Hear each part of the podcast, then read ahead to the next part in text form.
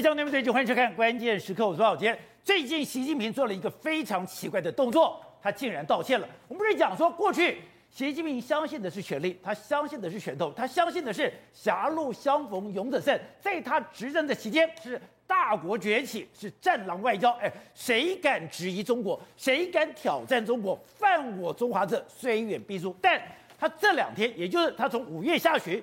竟然派出了吴洪波，吴洪波就是前联合国的副秘书长，也是现在中国的欧洲事务的特别代表。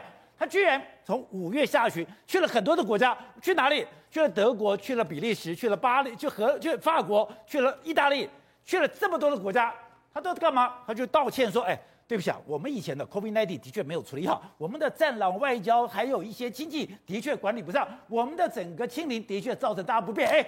他想说奇怪了，这是中国吗？怎么跟你过去口气完全不一样？好，那问题来了，现在习近平过去，你一定要对外的强势，你要对外强势，展现你的大国崛起。为什么在这个北戴河的前夕，在这个二十大的前夕，你居然要做这样的一个哎？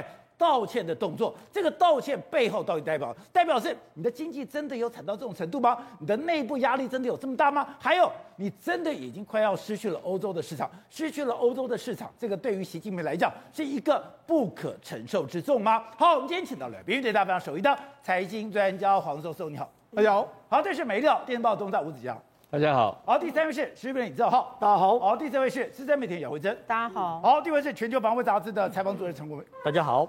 好，第六位是台湾国际法学会的副秘书长李明辉，大家好。走，我们看了国外媒体的报道，把我给吓坏了。是习近平，哎，他过去不是所谓的狭路相逢勇者胜吗？他不是一开始上台了以后，哎，开始进行内部的整肃，对，他是以凶狠为名，哎，你现在战狼外交也是在他手上开始的，就没有想到他居然派了吴洪波从五月下旬就到了欧洲三个礼拜，三个礼拜，从这些报道来讲。他是去道歉的，是去悔气类的，是说，哎，我们的 COVID-19 没有管好了，我们的外交不应该有战狼外交，还有我们现在的清零。的确造成了经济问题，而且你能想象强悍如习近平者，哎，他敢跟这个美国对抗，敢跟欧洲对抗，就没想到他现在呢，居然呢派个特使到欧洲去 say sorry，say sorry。为什么这样说呢？这是根据国外媒体 CNBC 还有很多媒体都报道了一件事。他说呢，最近呢很多欧洲国家都发现到说，哎，习近平派了一个叫吴洪波的人。哦，那吴洪波是谁呢？他是前这个中国前联合国的这个副秘书长，另外一个他是中目前中国的欧洲事务的特别代表。他去了哪些国家？去了比利时、塞浦路斯、捷克，还有法国、匈牙利、德国，还有意大利。去了这么多国家，就去了这么多国家之后，哎，就没想到很多记者跟着他们之后，他发现到说，哎，吴洪波做了一个非常不一样的举动。怎样？他到每一个国家里面，都跟那些国家的代表、商会们说，我们做错了啊。对，而且他说错了，他说什么呢？他说这，哎，我们就说我们承认犯我们犯的错误，从处理 COVID-19 到战狼外交。到经济管理不善，哎，抱歉，他这些所有都是习近平的主张，就他居然跟大家说我们错了。哎，你以前是战狼外交，哎，对，犯我中华者，虽远必诛。对，所以哎，你怎么会做这个动作？所以你看，这个连 CNBC 都说 why，他到底为什么这样做？哦、好，那那个我我觉得有几个可能。第一个，目前为止来说的话，中国的经内部的经济压力让他不能够内外都那么强硬，哦、所以他想先安内，但是我必须要把外面的事情呢，先把它处理好。第二件事是什么呢？因为欧洲离他越来越远，他知道说，他如果同时跟美国跟欧洲闹翻的时候，那我是腹背受敌。而且我过去一段时间，我跟欧洲拉拢那么久之后，现在让欧洲丢掉，那对习近平来说是完全的不能承受之重。而且我们现在看到的报道才知道，哎，原来吴洪波是第二波，没错，原来他之前已经找了一个中国特使霍玉珍，是当时讲说，哎，我要去拉拢中东欧，对。就没有想到，他到中东欧是四月十八号到五月八号，是。吃了一鼻子灰，对，吃了很多闭门羹，对，不得已，哎。习近平才加码，再派了吴洪波出去，而且应该说是第三波。实际上，吴洪波去年就去一次了。哦，他去一次的时候，他去卢森堡被他塞名。卢森堡是这样，卢森堡还故意 po 了这个当时彭帅的照片来不不欢迎他，所以当时他就已经被塞名一次。后来四月多的时候，他又派了这个霍玉珍。对，霍玉珍是中国的特使，然后他是去了东欧十八个国家，因为主要有一个十六加一的这个国，对。中国跟东欧的一个相关的协定，十六加一对中国来讲非常重要。对，十六加一就是我要去拉拢中东欧，对而且我要进到中国，我在捷克花了这么多功夫，在匈牙利花了这么多功夫，结果他进不去。对，最糗是什么？他去波兰，就波兰的总统不想见他，为什么？波兰是这一次唯一到冬奥去访问的国际领导人之一，还有除了普京之外，就没想到波兰居然跟他翻脸。所以他这一次整个完全都是一个失败的形式之后，他发现到说，你看最近他做了很多事情，我觉得说他真的针对欧洲在做非常多事。宝田，你记不记得？他换了这个成全国，对，成全国是新疆人权，欧洲最终是这个。哦、然后你换到乐玉成，乐玉成是欧洲的，他是个非常亲热，我把它换掉。然后你还看吴洪波，还去欧洲访问了这么久，跟大家 say sorry，I'm sorry。所以你可以看到说，其实习近平现在真的很大的一个可能性是他要拉住欧洲，至少欧洲绝对不能够丢掉。哦，所以前两天你谈到成全国居然去发配边疆，在一个不起眼的角这个单位里面，对，当了一个二把手的位置，还有一个。乐玉成，哎、欸，你本来是要接外交部长的，是，你居然跑去广电总局，对，去当副局长，对，就代表，哎、欸，这个我在政策上面，我对欧洲示好，对，我在亲自，对，派人去欧洲 say sorry。习近平一直很在意的就是中欧协定，对，就中欧协定来说的话，哎、欸，原本跟法国马克龙通了那么多多次电话，也说要做，就没想到完全都被搁置。现在呃，这个从去年到现在为止来说，欧洲议会根本不想要审这个所谓的这个中中欧的这个相关的投资协定，而且他们离中国越来越远。对，连欧洲商会都说了，哎，目前为止来说的话，这个这个中国的不可不可预测性是对全世界的商业是有弊无利。哦，所以这是欧洲商会他们就这样说，而且他特别讲了一句重话。世界不会等待中国。对，那欧洲的态度是这样。另外一个，我们就讲嘛，十六加一，他们为什么要投？为什么要拉拢十六加一？我觉得，他过去一段时间呢，不断的在东欧这些国家投资，他投资的每年至少是每年一百亿、百亿、百亿欧元这样投资进去。百亿欧元。他要跟他们拉拢关系，就没想到，因为欧战这个所谓乌克兰的状况之下，这些国家完全都跟他翻脸了。那你更不用讲德国。德国最近做了一件事，因为你这个新疆人权的关系呢，原本福斯啊，他要去东中中国投资的时候，要有一个三十亿欧元的担保，由政府来这个核可，就政府居然不批准。他说，因为你这个投资案呢，这个中国目前的人权我们没办法可可，所以他不愿意让他投资。所以你看，事实上，现在整个欧洲对中国这么不友善的状况之下，为什么他要派出这个吴洪波去跟大家 say sorry？这就可想而知了嘛。你知道德国福斯就是因为有了中国的市场，它才全是变成全世界第一个大汽车集团。对，当时梅克尔对中国这么好，也是因为我德国的车子可以在中国取得很好的市占市占率。对，结果没有想到，现在福斯要到中国，你连三十亿的担保都不愿意做。而且那他现在还在失去谁？而且伊隆马斯克都慢慢慢慢可能没有耐心了。哦、欸，伊隆马斯克过去一段时间是怎么称赞中国的？加最近他居然也在骂中国，他很不爽吗？他，他说：“哎、欸，上海防疫时间的相关这个措施而停工是非常非常的困难，那连带影响到加州的这个量产。所以他开始在批评啊，那因为因为很多这个中国的这个这个录制的这个零件没办法送到我们海外去，他就说，因为他。”电池短缺，中国的关系，中国塞港的关系。他说了，我现在有一个德州厂，这个奥斯汀厂，还有一个柏林厂。他说了，都是烧钱的高炉，真的是轰隆巨响，都是钱在烧的声音，叭叭叭叭叭，跟钱在烧的声音。他觉得，他说过去两年是一个供应链断裂的噩梦，一件接一件发生。我们现在尚未摆脱这场噩梦，所以他显然就是批评中国，你这种清零政策，只在搞的，连他没有点名，但是他讲了言下之意就是，你这个政策连我都快要忍受不下去了。好，所以你刚才先提到说。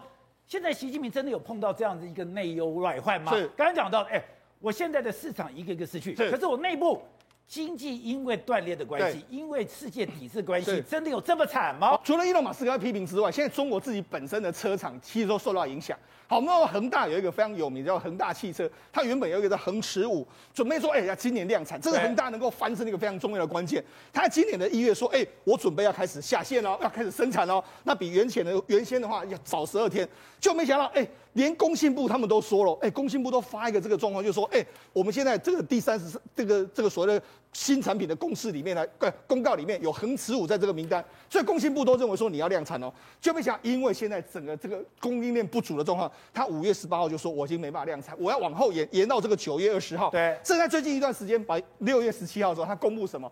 因为我的这个钱不够，他有三万四千三百一十四人民币左右的钱呢，没办法交出来，就就因此这样可能出现跳票的危机。那其中有一笔是十七块，十七块就一次是那种他们在商务里面是早早餐费。对，人家就说，哎，你该不会连早餐费这种钱都出不出来？一个状况，你合台币七十五块出不出来？那这不只是恒大汽车这样子，事实上很多中国的汽车业，很多中国的产业也都面临到目前这样的格局。而且中国现在。你看呢，内部经济问题里面有一个指标，这个指标是它的房市居然大幅倒退。嗯、是这个大幅倒退，哎，我没有想到，他现在还要发房票。对，市场保险，那现在目前为止啊，中国为了要救房市，真的无所不用其极。譬如说，你看这个地方是什么？这个地方是河南的一个地地产商，地产商因为他现在这个债务缠身，但是民众又不愿意买，不愿意买房。他说很简单，你现在不用不用真的出钱，你如果有小麦有大蒜的话，你可以给我，然后我这样可以给你房子都没有问题，因为我要想办法把我的房子卖出去啊。你你给我大蒜小麦我都卖房，我都愿意卖给你。好，那除了这个之外，你看很多地方还出了一个叫限跌令，也就是说你不准给我跌，你敢给我跌的话，你试试看。还有更有意思的，宝杰，我觉得这个在青海西海岸这个地方，他就发一个红头文件，他就说了，哎，你们要给我卖楼的指标，我们今年要卖多少户？就卖多少户？你看领导被人家说你要卖卖多少户的时候，你知道领导做了什么事吗？假设，哎，刘宝杰，你身上有两千万，好，你居然不买房，我就打电话给你说，哎，你为什么不买房？你有闲钱？银行户头，对，查我银行户头，我有闲钱，我有闲钱不买房。我要被约谈，你要买房，就强制民众有闲钱就要买房。你看，已经到了这样的程度。那甚至什么叫房票？主要原因是因为这个原本这这户人家他是被拆迁，他的房子被拆迁走。过去一段时间，中国都直接发给你钱，但中国现在没发钱，不给，因为他怕说，哎，你拿了钱你就不想买房，他就说我直接发给你房房票，以后你来这个地方领领你的房子。所以呢，事实上现在中国无所不用其极，想办法让这个房地产呢不要出现一个下坠的这个状况。而且我们这两天不是讲吗？这个。在整个河南的时候，我有挤兑槽。在河南的时候，我的钱突然不见了。我在我要想去领钱的时候，是我马上变成了红标。我想去哪都不行。没错。结果现在，哎，我现在查了一下。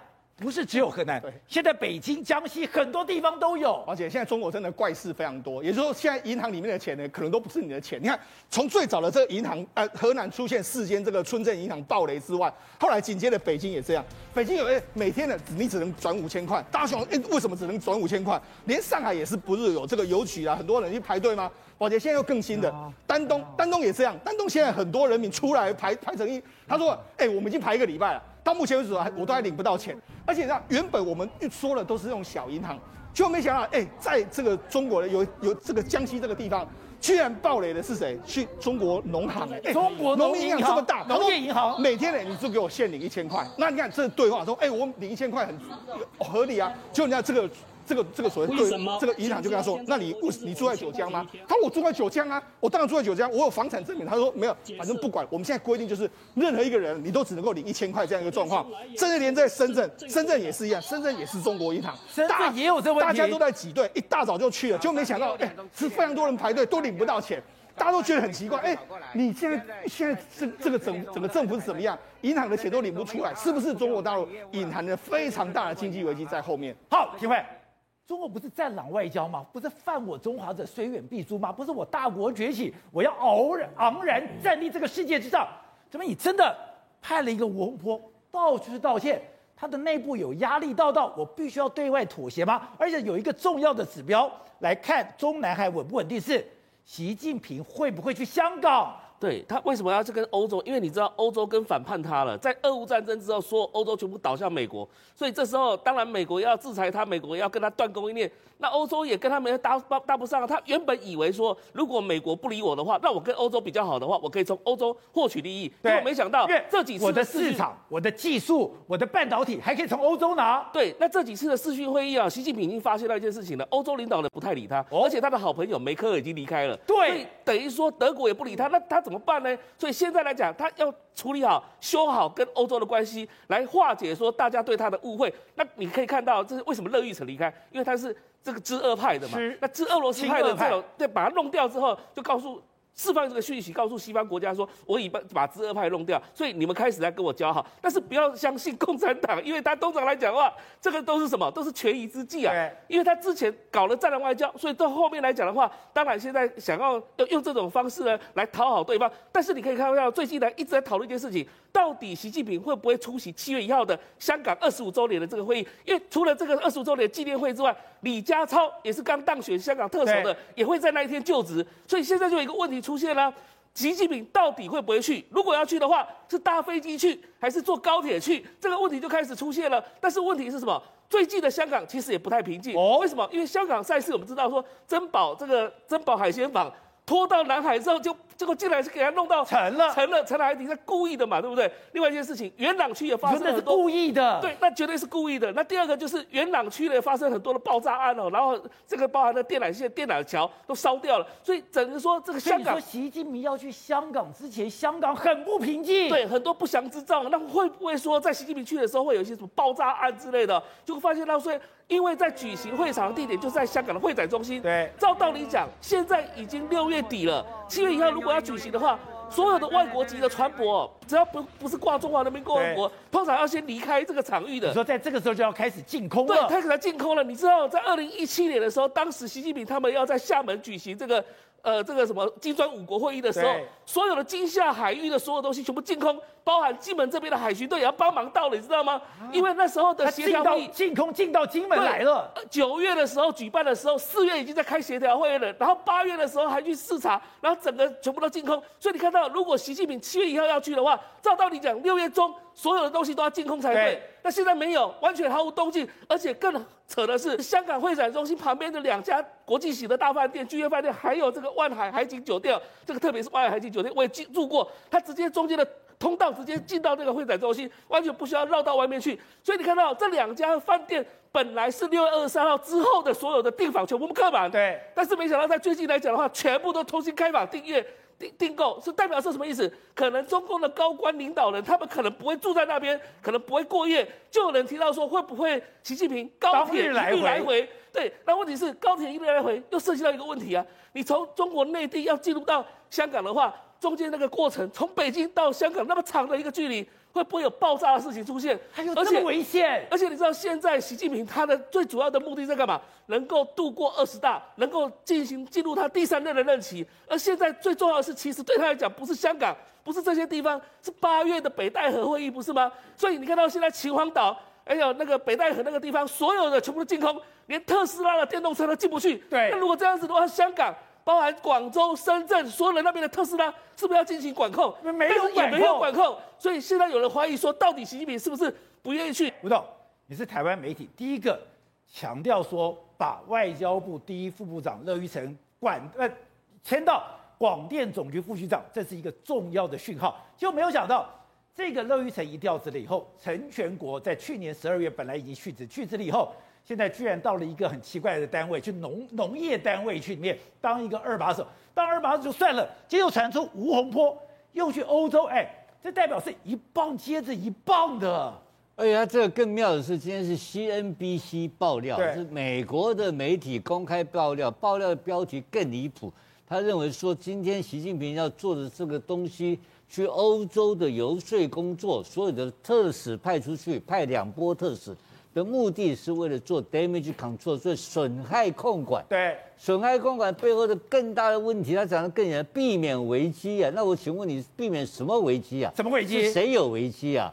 当然是习近平的危机啊。这个、哦、所以说，换言在我们讲一句最简单的、简单的战略形容词，就是外交是内政的延伸嘛。是。他说啊，这这个外交工作的一定是内部有一些需求，逼着他们去做这个。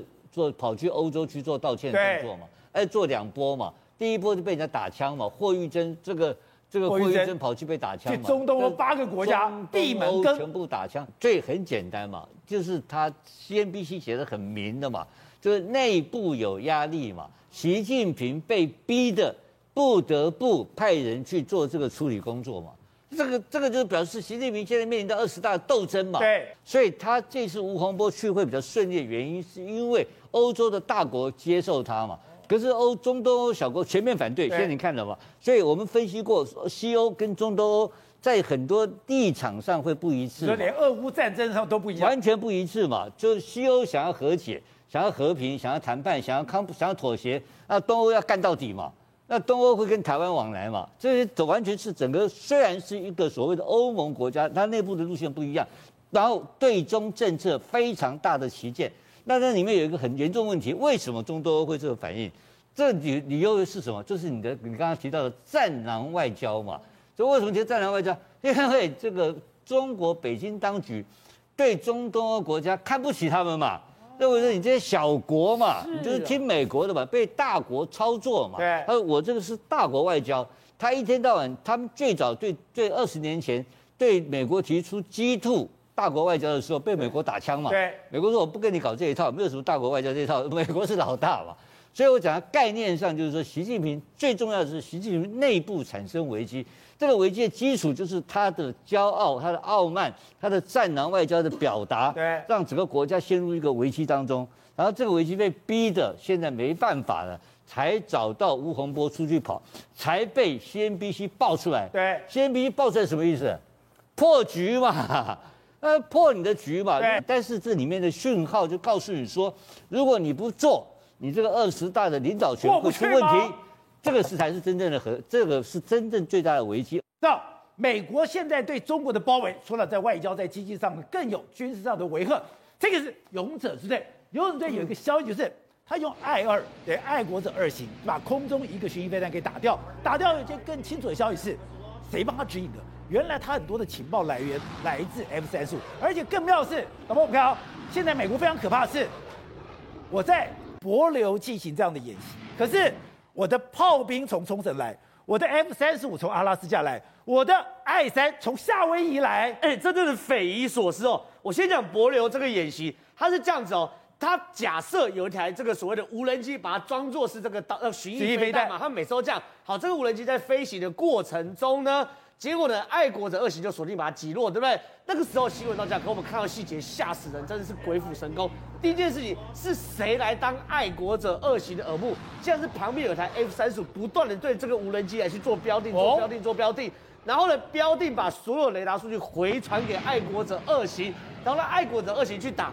然后另外一个我们都知道，一般爱国者二型哦打出会一次打两个飞弹，对不对？对一个一枚大概普遍击发率是百分之七十。两枚就拦截率就超过九成了，结果他竟然是这样哦，他一枚先把这个所谓的这个靶机打掉之后呢，然后第二枚他在做什么事？临时修改路径去寻找最大碎片去攻击。哦，这东西再打碎片，再打碎片，他等于是说，我好，我如果第一个 miss 掉就算，我第二个就去打他。那如果第一个有打中的话，那我第二个干嘛？去打最大颗的那个碎片，对，确保我的基地万无一失啊。然后这一切已经够匪夷所思了，对不对？既然这个爱国者是从夏威夷做 C 腰拐，然后直接过来帛琉，然后里面操作这个时候爱国者是从冲绳的士兵，然后过来去帛琉，然后 F 三十五 A 现在最有可能是从阿拉斯加过来，真的做到这是一方有难八方来援。你知道我看到这个很惊讶是，哎，你知道我们每一个阿兵哥，你对你的武器要非常熟练，你就算同一种武器，你要每天摸它，哎，就像我。我每天也要把我的 M 幺六搞得很准，我要不然的话，哎，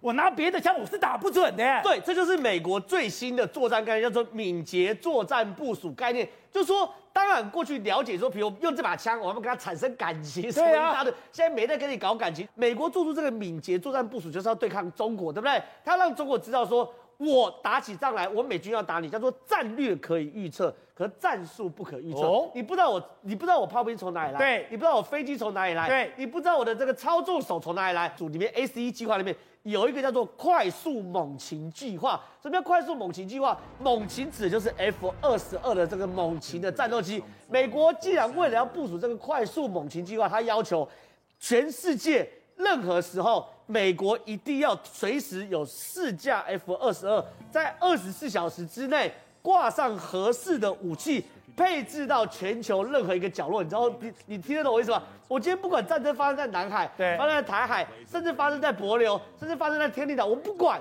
反正今天战争只要打起来，一定要有四架 F 二十二，配置最适合这场战争的武器，在二十四小时内赶到前线。而且这四架旁边会有 C 腰管运输机去做后勤，对，做它的燃料，做它的弹药，甚至包含零件现场维修。这个就是快速敏猛那个快速猛禽计划的精髓。那这次试驾有没有说一定要在同一个机场起飞？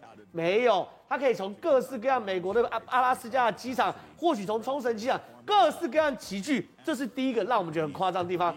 另外一件事情呢是加油，对不对？对。美国过去在做这个快速敏捷敏捷作战运用的时候呢，他们要面临到一个课题，就是说好，我今天打仗打了，我打仗不是打半天嘛，对吧？我打完之后我要加油，我要加油。那这个加油飞机或是加油机场有没有一定要在某个机场？没有，他就说好，你只要是机场，我飞机降落就可以加油。可怎么怎么克服？美国跟日本合作一个东西，就是 C 幺三栋的 J 哦，是美国跟日本的人员一起在这个 C 幺三栋 J 里面降落在某一个机场。对，然后这里面有空载大量燃料运输系统，意思就是什么？加油系统。然后呢，F 十六跟着降落之后呢，C 幺三洞管的这个的 C 幺三洞 J 的这个所谓加油系统，直接热机帮 F 十六加油，加油再上去。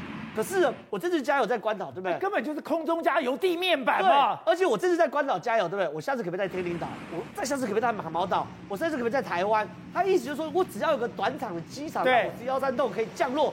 我就可以来随时帮 F 十六 Z 去做所谓加油。那宝杰哥，你听到这边就会问啊，啊，只有加油没有用啊？这就太可怕！哎，我们以前讲说，我可能要在天宁岛搞一个很大的油库，搞一个很大的油库，来了以后我就帮你加油。不用，我只要确定我们两个同时收到讯号，同时讯号告诉你，我现在到天宁岛，现在我的 C 幺三洞，现在我的 F 十六，我同时到了天宁岛，我就加完油了以后。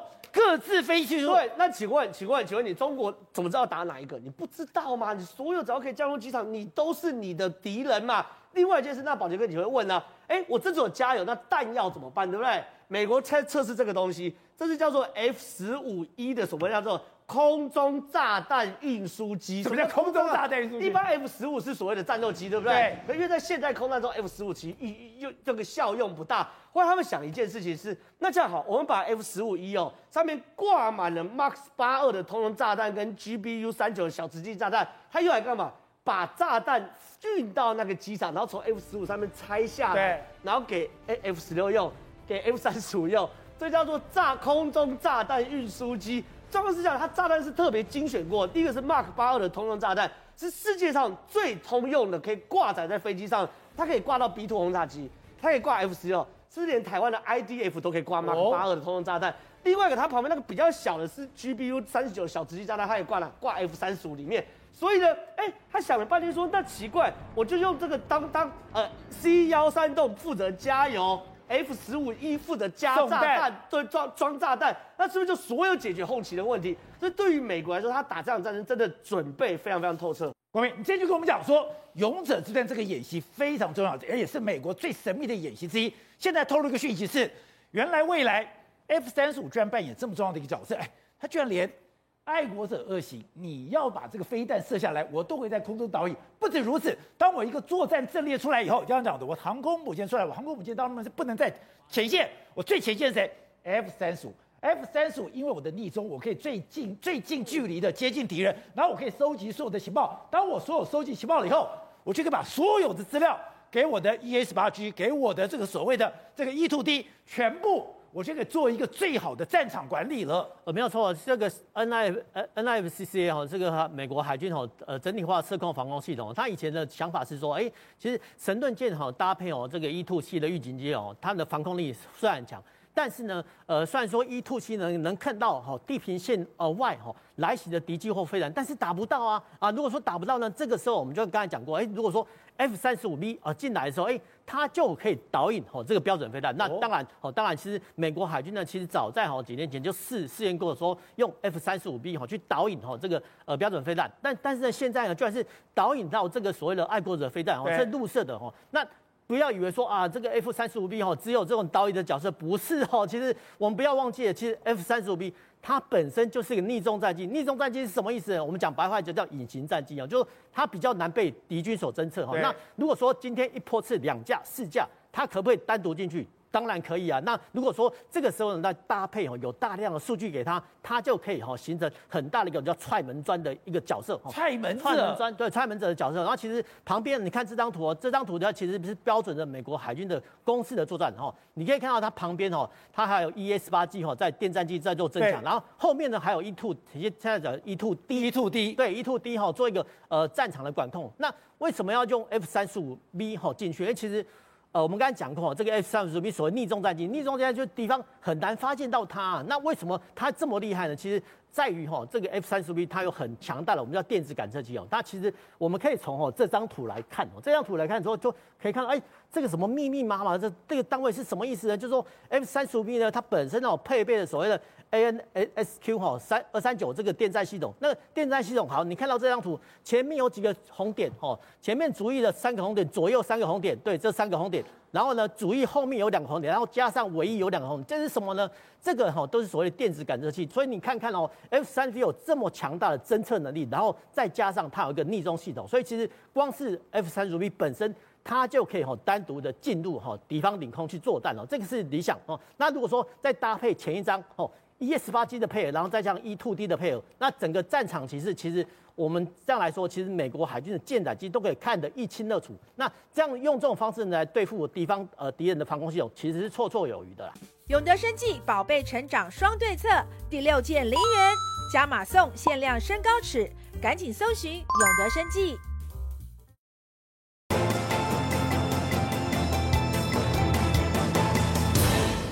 而且我们现在看到的报道，我们看到的数字。美国现在通膨压力非常大，而通膨压力我开始要升息，升级我又开始有所谓的经济衰退的一个压力。而这个时刻有一个指标，我们知道全世界最繁华的地方就是美国的拉斯维加斯，哎，那是人间天堂，非常繁华的地方。可是我们现在看到，哎。现在有人去拍拉斯维加斯，宛若鬼城。而且你要知道，拉斯维加斯是有不夜城之称啊，白天有白天玩法，晚上有晚上玩法。没有想到你现在看这个画面，竟然是大家认为的一个天堂哦，现在现在变成是鬼城了。对，完全几乎可以说是没有人哦，大家非常吃惊哦，想说什么时候这些奢侈品店，这些本来都还要排队人满为患的这个商店街，现在竟然全部都没有人。这原本都是满满都是人的 shopping mall，因为到拉斯维加斯，你只要赌到钱，你赢了之后，你的手笔就会特别大方。看到劳力士就买劳力士，看到香奈儿包就想买香奈儿包，就没有想到现在竟然完全都没有人呢。所以这个他他们的一个那个 YouTuber 就直接说：“我告诉你，这个景象告诉我们一件事情，我们的经济百分之百进入了一个衰退期。”他难怪讲美好的日子已经结束了。真的，他说他说他在这边那么久哦，从呃从出生到现在，他从来没有看过拉斯维加斯。竟然是这样空荡荡的一片，包括你的 Apple 的一个旗舰店，包括你 Nike 的一个旗舰店，还有刚提到的所有的奢侈品旗舰店，竟然都几乎没有人。这么空旷的拉斯维加斯，真的是过去二三十年来几乎都没有见过。所以他现在拍下这些画面，他就直接说：“他说现在其实真的可以发现整个美国经济的一个极重的一个状态。”以前这个地方是车水马龙，是摩顶放辍。结果现在居然这样空空荡荡的。对，而且你知道以前在这边坑根本就是花钱跟如大爷，反正先借了钱，先花个爽，回去再慢慢还债。就你发现现在竟然完全没有人，这代表什么意思？代表除了囊中羞涩之外，还有一个很重要意思是，大家不敢花钱，不敢花钱这件事情其实才是最诡谲的。为什么不敢花钱？因为现在你的生活必需品，你的吃喝拉撒，你的所有开个车，全部都会排挤掉你原本的娱乐消费。从这张图更可以感觉到它这个通膨压力。哎，其实在二零二零年的时候，它的物价其实还好，这是它的物价比，也，包括了你的瓦斯啦、你的面包啦、你的玉米啦、你的衣服啦、油啦、咖啡啦、糖啦，还有这个奶油，哎，其实你看啊，还算好。可是你往后跑。它涨得好可怕哦！我跟你讲，你这个非常清楚看到整个通膨，在二零二零年的一月，然后你为什么那时候一月所有的价格都是跌的？因为我们都知道 COVID-19 那时候席卷全球，所以所有的消费全部都停。你看那个油价还跌那么多，对，油价一度跌最惨到跌到五十几趴，所以你就知道你那时候的整个经济全其实急冻的。结果后来二零二一年开始，哎，慢慢需求回温，需求回温。所以呢，包括呃食物啊、衣服、棉花这些价格都开始上涨，可是油类其实小涨小跌，小涨小跌。有没有发现？就从二零二一年的十二月开始，油价开始狂飙。从大概七八趴飙到二十几趴，甚至飙到七十几趴，后来又回到大概目前为止大概涨了六趴多。到了今年的六月，吓死人，瓦斯涨了，到二零二零年一月涨了二点三倍。然后呢，这个油涨了零呃七十七趴，然后呢，面粉这个麦类涨了一倍多。所以从这个你就可以发现说，过去从二零二零年的一月到二零二一二二年的六月。整个三十个月里面，全世界原物料行情、食品价格、衣服、棉花的这个价格，可以说是从谷底一路飙到那个这那个非常高。所以这就是为什么现在全世界都饱受这种通膨压力。难怪美国现在压力这么大，美难怪拜登现在民调这么低。对，美国压力大到一个什么样夸张的地步？我们都知道，因为那时候啊，整个疫情的一个关系，所以很多库存都低水位，所以那时候所有的那一些 Walmart、Costco 这些全部都都一直叫货、叫货、叫货，然后不是因为运输的关系，所以都卡货，货送不到，所以那时候价格都一直变成，哎，怎么一直没有货？市场上消费市场上都没有东西，结果现在运输慢慢恢复，货竟然整个都爆仓啊！所以他们说。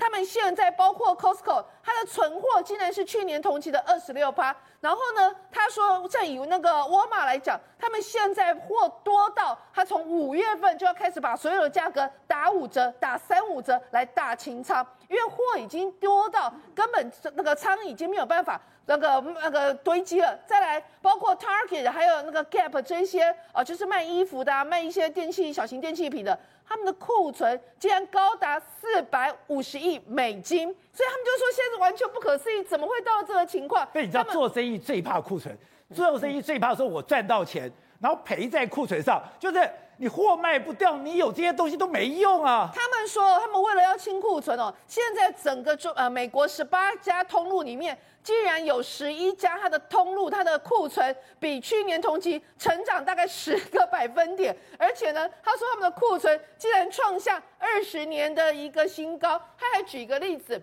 通常呢是这样子。如果你的销售大概一个月可以销售一百件衣服的话，你的库存应该要有一百一十件，这是呈现一个比较安全的一个库存水位。他说，但是现在整个美国绝大多数的通路里面，你有一一个月卖一百件衣服的话，他现在库存竟然高达一百五十件。换句话说，你现在多了五十件的库存，所以多到他们认为说这个东西，如果你再不清仓的话，非常危险，因为整个库存实在是太多。那到底为什么会导致这样的状况？其实主要几个现象，第一个，因为你的。食品跟你的原物料的行情，还有你的能源太价格太高，人们没有多余的钱去买三 C 产品，没有多余的钱去买衣服，没有多余的钱去买家电，所以导致他们的消费力更是急坠。而现在目前为止，这种类似的状况，除了美国的之外，加拿大也是。加拿大目前为止，它的通膨率来到了七点七八。更是创下三十九年新高。他们现在在加拿大的牛奶商说，因为这些相关的成本、运输成本太高了，我们希望再把这个价格再度调涨。而这也创下加拿大呃在这几十年来少数一年要涨两次的价格。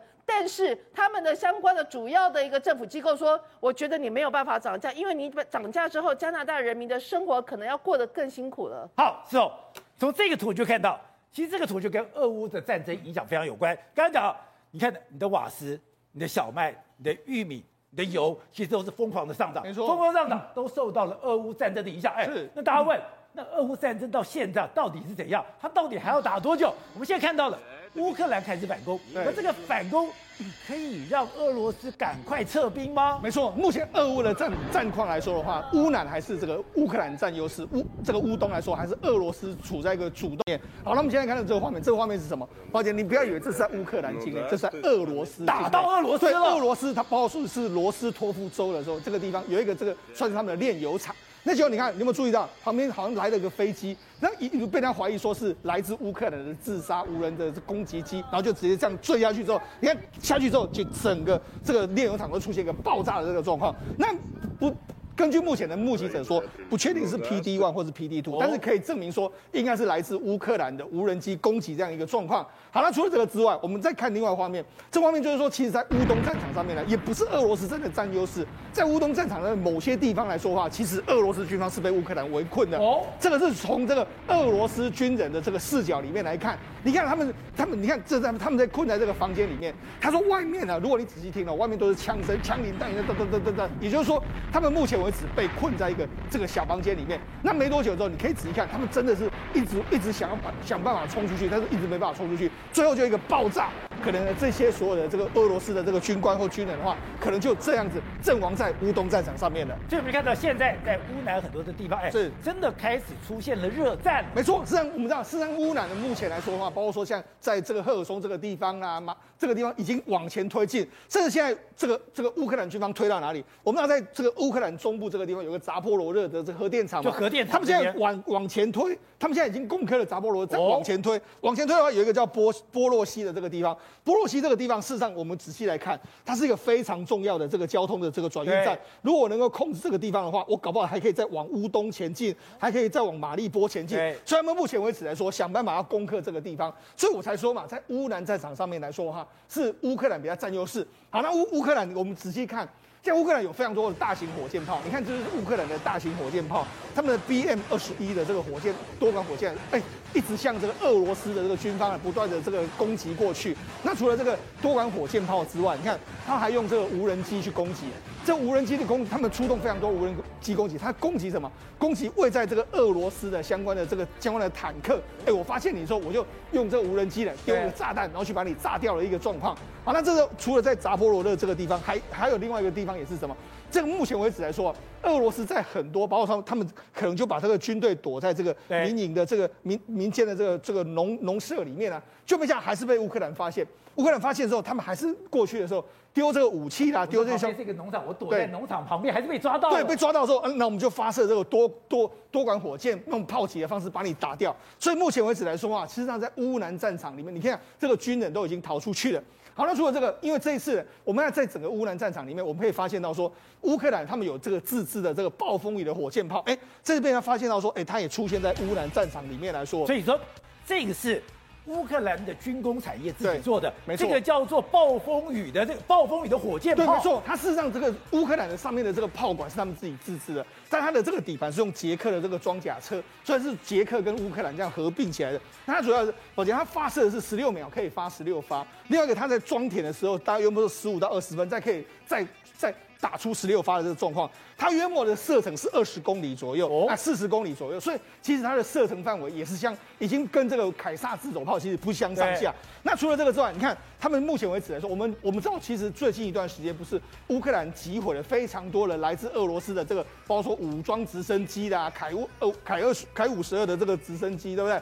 就没想到，哎，宝杰，你知道他们把这样，因为我们要攻击直升机坠落下来的时候，他们那些炮弹还好好的，就没想到乌克兰军方去把它拿过来。他们拿过来呢，这是乌，这是这个凯五十二的这个直升机上面的火箭，就变成他们就把它装在他们的车子里面，就变成装在车子里面，他们用这样来攻击这个俄罗斯的这个军方。所以看事实上，现在整个俄乌俄乌战场上面来说的话，其实战况还是非常焦灼。当然，乌克兰等待是更多西方的这个军事援助能够抵达前线。好，正好，现在这个世界真的非常不平静，我们开始有疫情，我们开始有战争，现在还有更可怕的天灾。哎，现在南亚。竟然遭逢了五十多年来的最大水患！哎，这个水患患真的很夸张。我们先给大家看哦，这个它土石流大到什么程度？因为这个水患，大家不要以为是一个村庄或一个地区，你看这土石流大到这个程度，哦，是整个印度东北跟孟加拉九百五十万人受困待援，非常非常大的状况。而且呢，甚至你看哦，这是让车子刹车前面，对不对？哎，还有车子是直接陷入在土石流里面，这个状况也非常非常夸张。你看这车子，刚刚那个车子是运气好嘛？土石流的时候你刚好先刹车。这是你根本来不及跑，你看这原本都是路哦，全部变成河里面，车子就陷在这样里面，甚至呢，你看哦，还有我们大货车开到开到一半哦，哎，地基被掏空，你看整个车头陷进这个洞里面，你就知道这个雨有多大多大。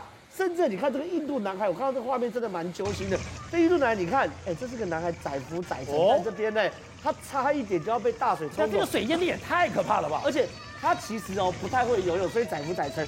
可是这是喜剧收场了，因为外面你看，还有救援船来了。所以你说这个本来是个道路，对啊，本来这个道路水淹成这个样子，对啊，然后他被淹载浮，就那个这个船哦，赶快划桨划船过来，然后呢一把，哎，这个这个男男童，这个我觉得求生意志也很强，所以一把就把这个男童手拉住，哎呦，就把他救起来。可是你也可以知道说。这个地方到底水是有淹到哪里？太可怕了。但印度人呢也是蛮乐天的。然后印度人看下个画面说，印度人民在家里啊，哎，在家里这个水也太离谱了吧？一般来说水深及膝就算，这水深及脖子，我觉得也是夸张的。然后呢，印度人也蛮乐天的，他们还拿你刮胡子，还聊天，然后游泳，就是照样过他们的生活。你看刮胡刀拿出来有没有？他说继续刮胡子。可你刚看这个画面就知道，这个水一般来说我们过去报中国也报蛮多，很少淹到脖子这样状况。然后你看阿萨姆的街道也是很夸张啦，阿萨姆街道，你看这是大街道，你看。全部都是淹水嘛，对不对？对，甚至呢，像这种淹水最怕什么？路基掏空嘛，对不对？印度的铁轨，因为我们知道印度是非常非常需要靠铁轨，上下班都需要。你看铁轨下面全部都被掏空，你要知道哦。铁轨不会盖悬空的，铁轨一定盖在实心啊地板上哦。路基没了，对，就路基，你看全部都没了。然后甚至我们刚刚讲九百五十万人受困待援嘛，你看这有个社区，哎，变成孤岛，然后民众呢，你看要拉绳子团团转，而且你看它水是不断在流动，就知道水势有多大。好，我们刚刚讲的是印度东北部嘛，还有孟加拉，哎，孟加拉那个母子走在水中，你看那个孟加拉下下大雨下到什么程度啊？孟加拉下大雨也是哦。百年以来最大的洪灾嘛，所以你看这个母子，哎、欸，他为什么要撑伞没有用？因为他手上抱的是一个小 baby，对，所以右边那个稍微成年可以走路的，你就自己淋雨。啊，小 baby 还是既然用伞帮他遮点雨。可你看这画面就知道，当地的雨非常非常大，大到什么程度？医院也都淹水了。他医院都淹水的状况之下呢，变成非常多。你看这医院哦，医院里面哦吓死人，所以医院也在淹水。然后呢，各种民众推着三轮车走在水里啊，等等。所以现在哦，孟加拉也淹水。可最让我们觉得不对劲的是什么？啊、一般来说，雨季是六月才开始哦，对吧？六月才开始。可是六月的时候，这次呢，三月就开始有下雨，四月就开始慢慢下雨，然后到现在六月的时候变大暴雨。可是这个雨季呢，他们说提早三个月来袭啊。所以对于很多人来说，这一次真的是所谓的极端气候。而这个雨下多少呢？一天下九百七十毫米，我们一般台湾下连一百多、两百就要淹大水哦，它下快一千毫米，所以现在整个南到那个整个印度东北跟孟加拉都非常非常的凄惨。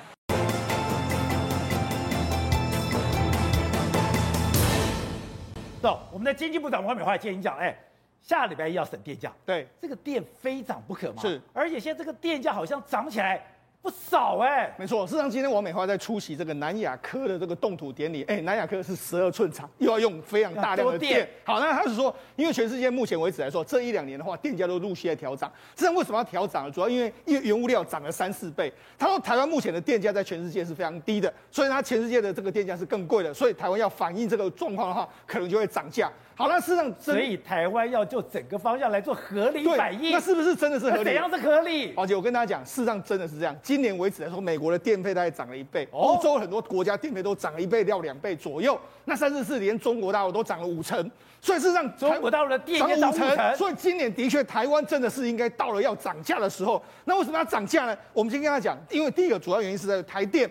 台电为止来说的话，它经过它的这个算法来说的话，它每一度电目前的成本是要三块七毛钱，三块零七毛左右，但现在只卖两块六毛二啊，对，所以它注定会亏损嘛。虽然你要以它目前为止前四个月的估算里面来说，亏了四百到五百亿左右嘛，这样前这个四百到五百亿嘛。那如果现在不调的话，而且假设目前为止来说，油价那些都维持现在的这个价位来说的话，今年台电可能会亏到两千亿啊。哦。所以两千亿来说的话，等于是说对台电来讲的话，它的财务危机都相当相当之大。当时马英九他本来也动涨，动涨了以后不得不油电双涨。对。油电双涨就是因为台电中油的亏损太大。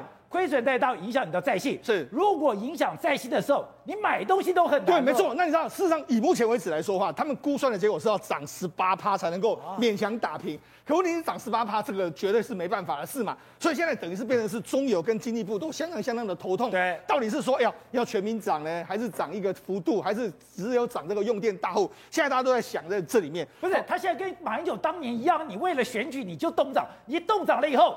你就累积很大的亏损，对，你怎么补回来？对，事实上我们就看这个这个图非常明确。你看，这每度电的成本是蓝色，那每度电的价格是这个粉红色。你看，事实上呃橘色，你可以看从它约莫二零一二一年的下半年开始就出现一个死亡交叉，而且这个交叉幅度越来越大。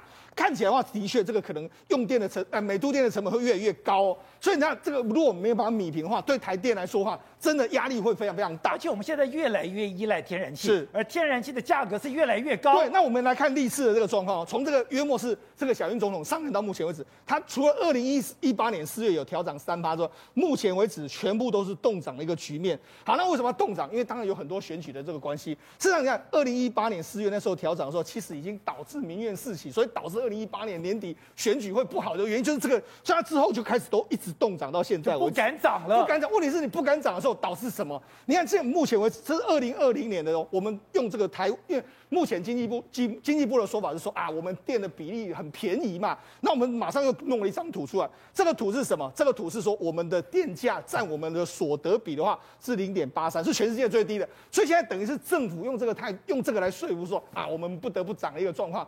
不然的话，真的未来啊，如果不涨的话，台电台电没办法再。台电亏损那么多，又没办法投资的话，你要涨多少？你要涨多少台电才能平衡？对，你不要涨了台电还不能平衡。对。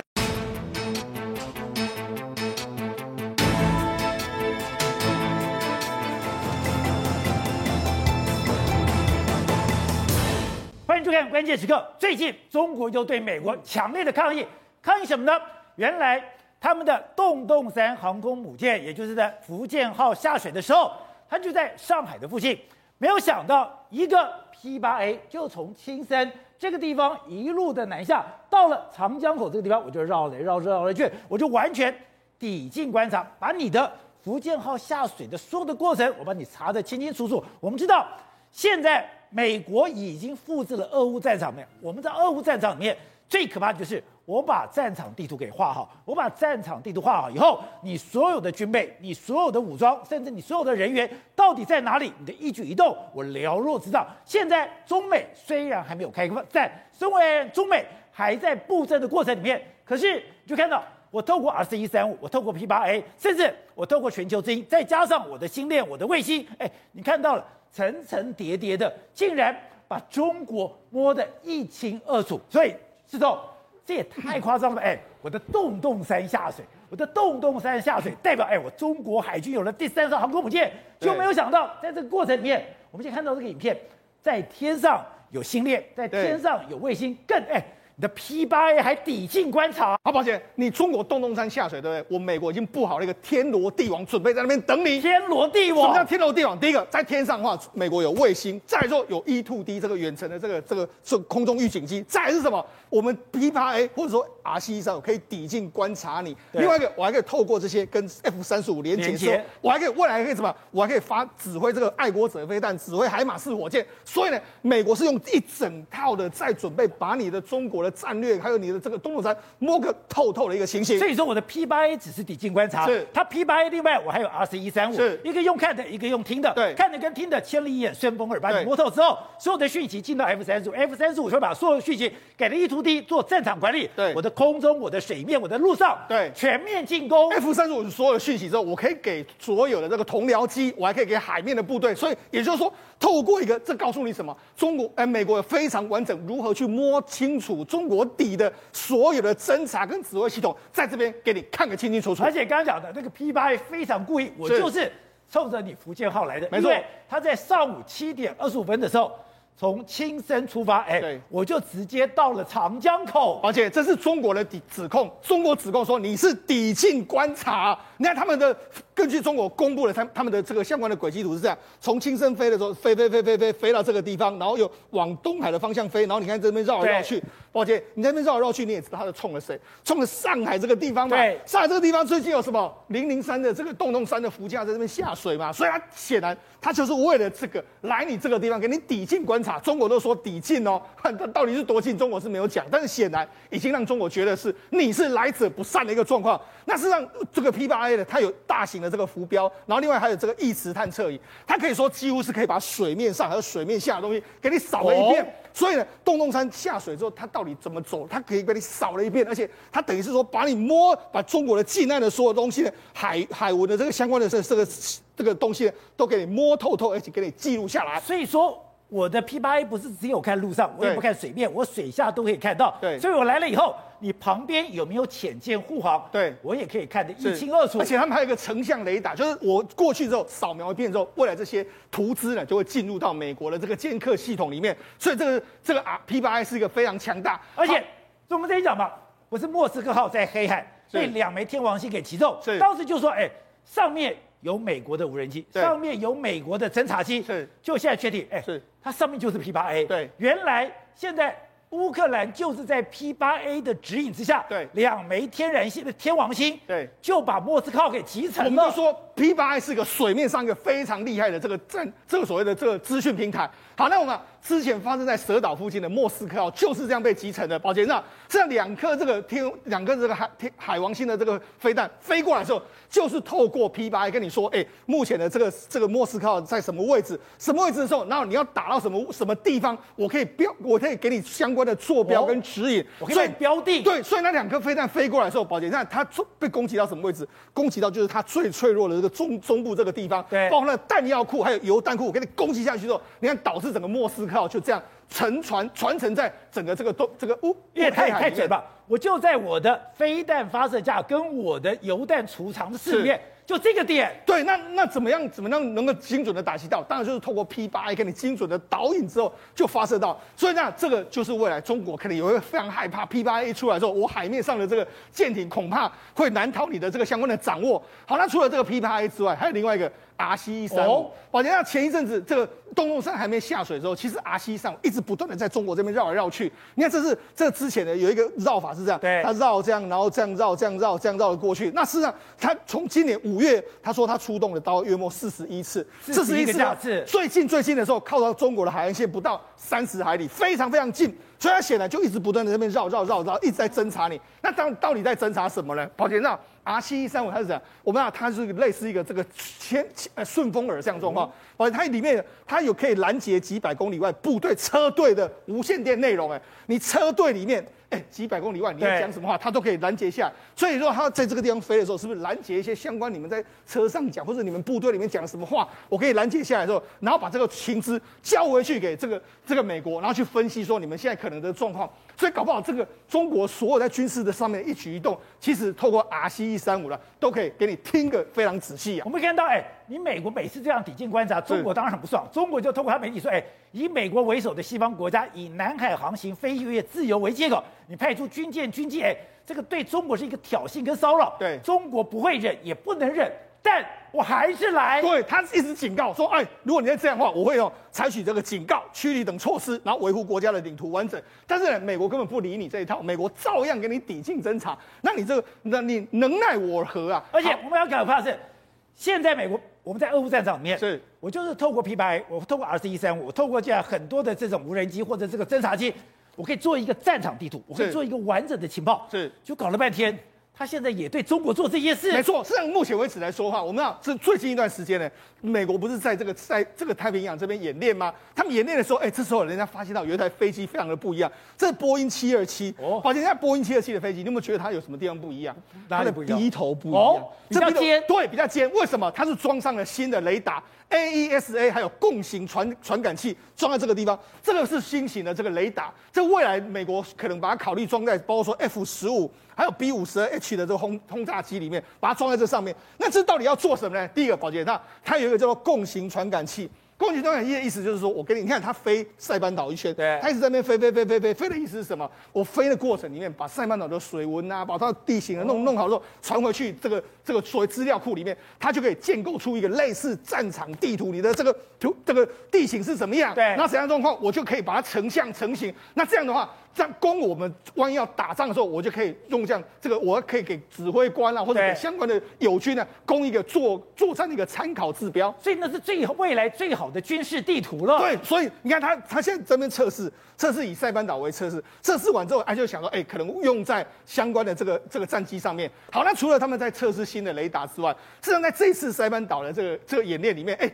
人家就说有一个非常有意思的，哇，居然出现这个，这是什么？这是疑似是东风二十一的模型，居然出现在塞班岛。所以也就是说，事实上，在美国的想定里面来说的话，目前为止在塞班岛啦、帛琉这一带演练的都是一个跟中国完全军非常相关的一些军事项目。而且你就发现，他现在对于中国来讲，我所有的战机非常完整，是我前面有最好的侦受机，是我这个我有这个 F 三十五，我有踹门的，对我有这个等于说而一个 P 八 A 所有东西，对。更可怕的是，B one B 都来了。对，所以你知道它的完整的这个布局都完整的时候，宝杰那实际上它这些资料呢，到底现在完全到什么程度？宝杰，我们看这是什么？这是这个网络上在传的一个叫中国的这个相关解放军的这个资料。你看解放军的海军的这个基地的坐标，还有解放军空军的基地的这个坐标，还有海解放军海外基地的这个坐标。你想说，哎，这是美国公布的吗？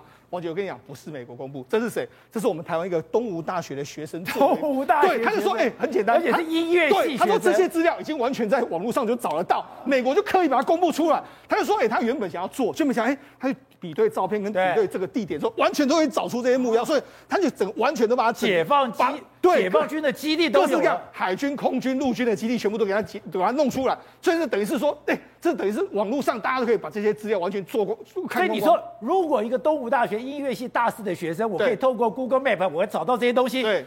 那美军早就有了，美国一定有更详细的这个资料嘛？好，那除了这个之外，宝杰，那至到目前为止来说，我们就讲，在美国的想定里面，F 三十五绝对是未来非常重要的一个作战载台。好，他们这次在柏柳，我们在柏柳，他们不是有试射所谓爱国者飞弹吗？爱国飞、呃、爱国者飞弹去拦截这个巡弋飞弹，就现在我们才发现说，哎、欸。原来下指令给爱国者飞弹去打这个巡弋飞弹的，居然是 F 三十五。你这个 F 三十五是飞在空中的时候，他哎、欸，他感知到，哎、欸，或者说这个这个对方的巡弋飞弹从什么地方射过来的时候，他通知这个爱国者飞弹，然后爱国者飞弹去拦截他。所以这告诉你什么？未来，哎、欸，抱歉，爱国这个 F 三十五可以指挥爱国者飞弹。他们这次不是也在演练海马式的火箭弹吗？他可不可以指挥海马式？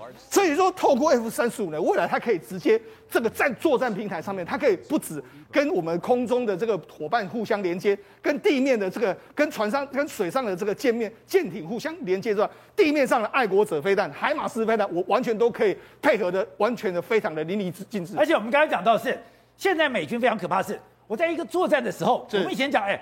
我今天一个部队出去，是我要自己带辎重，我要自己带粮食，我要带所有的东西。是现在美军没有了。是你现在所有人，我找阿兵哥去。对，你该有的辎重，也该有的补给，甚至你该有的武器，是我可以从四面八方对，我们就讲，实际上未来的美军在作战的时候，F 三十五绝对最重要。但是 F 三十五呢，有些部分目前部署在美国，所以美国有进行两个计划，一个叫敏捷作战部署，另外一个叫做这个驳驳船式的前方油弹库的这个补给供应点，这一个叫 ACE，另外是 FRAP 两个方案。那这是针对什么？F 三十五，也就是他们去年演练的时候，宝杰他们在演练演练过程中，他们没有通知日本哦，哦就是说，因为他们没有通知 F 三十五，就直接从美国本土飞到日本去，那么日本当然吓一跳，为什么？他说我们要做一个，就是我临时要部署补给的时候再去往前飞，这目前美国希望 F 三十五能够做到的一件事。好，那我们就讲 F 三十五既然是未来美国一个非常重要的作战载台的时候，现在会导致什么？导致美国的航空母舰。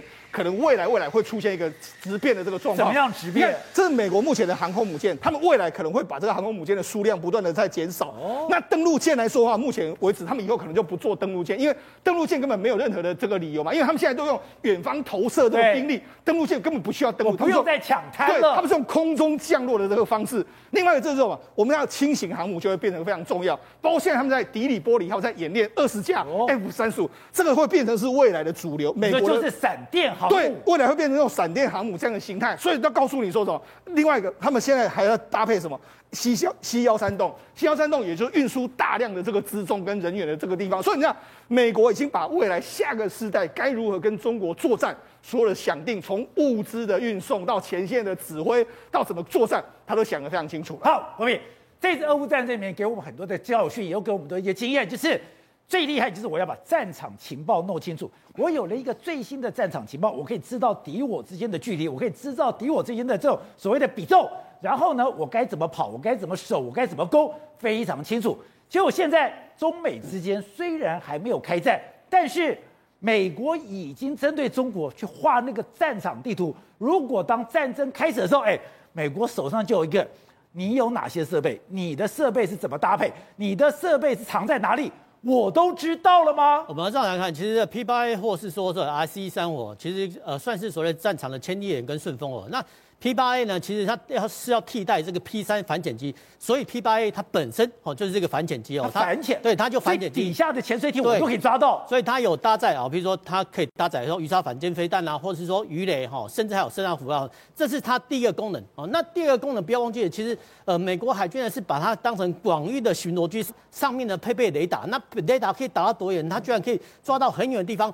呃，当潜舰哦升起这个桅杆的时候，它可以抓得到哈，所以其实你去想想看，说哎，这个 P 八贴近哈这个中国大陆那么近的深那个区域飞行，它难道侦测不到航空母舰啊？当然侦测得到啊，这是第一点。那第二点说，其实它除了雷达之外呢，它还配备很多的所谓光光电侦收仪。换教授就说，敌方好的舰艇或者说飞机，哎，它只要呃发射哈发动这个红外线啊，其实它也可以侦测得到。福建号下水的时候，哎，我不是 RC 一三五，我今天是派了。P 八 A S 四从亲身基地直接的飞过来，飞过来，你说我到了这个地方，哎，我不是只有路上，我连水面下、水面上，甚至我周围所有的设备，我是一次看得清清楚楚。呃，我们这个叫。一间一间两顾，然后其实这个 P 八 A 它的作战距离很长，然后等可以达到两千公里。那以前的侦察机叫飞越领空去侦察，现在不用，因为现在感测器太方便了，所以其实它在远距离就可以看得到哦，听得到啊，这个中国大陆在做什么。这个还只是我们叫所谓影像情报的部分。那不要忘记了，就是天上还有呃商业影像卫星，你看它拍得一清二楚，这个影像飞机可以佐证。那其实呃如果说呃飞机经过侧拍的话，其实它可以知道说哦，知道航舰长得多大多小，这个是我们叫影像情报的第二种功用。那其实我们刚才讲过，不要忘记了。还有一个顺风耳叫做 R 七一三五，对，R 七一三五也是一样哈，它呃在战时或者状况紧急的时候呢，它会贴近哈这个出事的空域去做什么呢？它会呃实行监听。那我们讲白一点，讲白话就是说，它 R 七一三五这个叫移动的监听站。哦，所以你看这个 R C 一三五，它的呃身呃机身的上上方、下巴、前头左右都有一大堆一大堆的凸起点，那个是什么呢？就是所谓电子接收器啊。接就是什么呢？因为现在呢打仗靠通讯，然后通讯的话基本上叫无线电。那其实很多部队调动，当然呃对方哈可能有加密无线电通讯啊。其实说真的哈，成品的时候呢，这个 R C 一三五就会接听哈这些加密的无线电，做什么呢？这个呢呃它可以。呃，录回去，然后录回去给后方的，对，呃，他们的国安局哦、呃、做监听跟分析，然后他就可以分析说，哦，原来这个某支部队常常用这个呼号，啊、哦，这某支部队不是用这个呼号，所以其实我们可以想象哦，在俄乌战争之前，哎。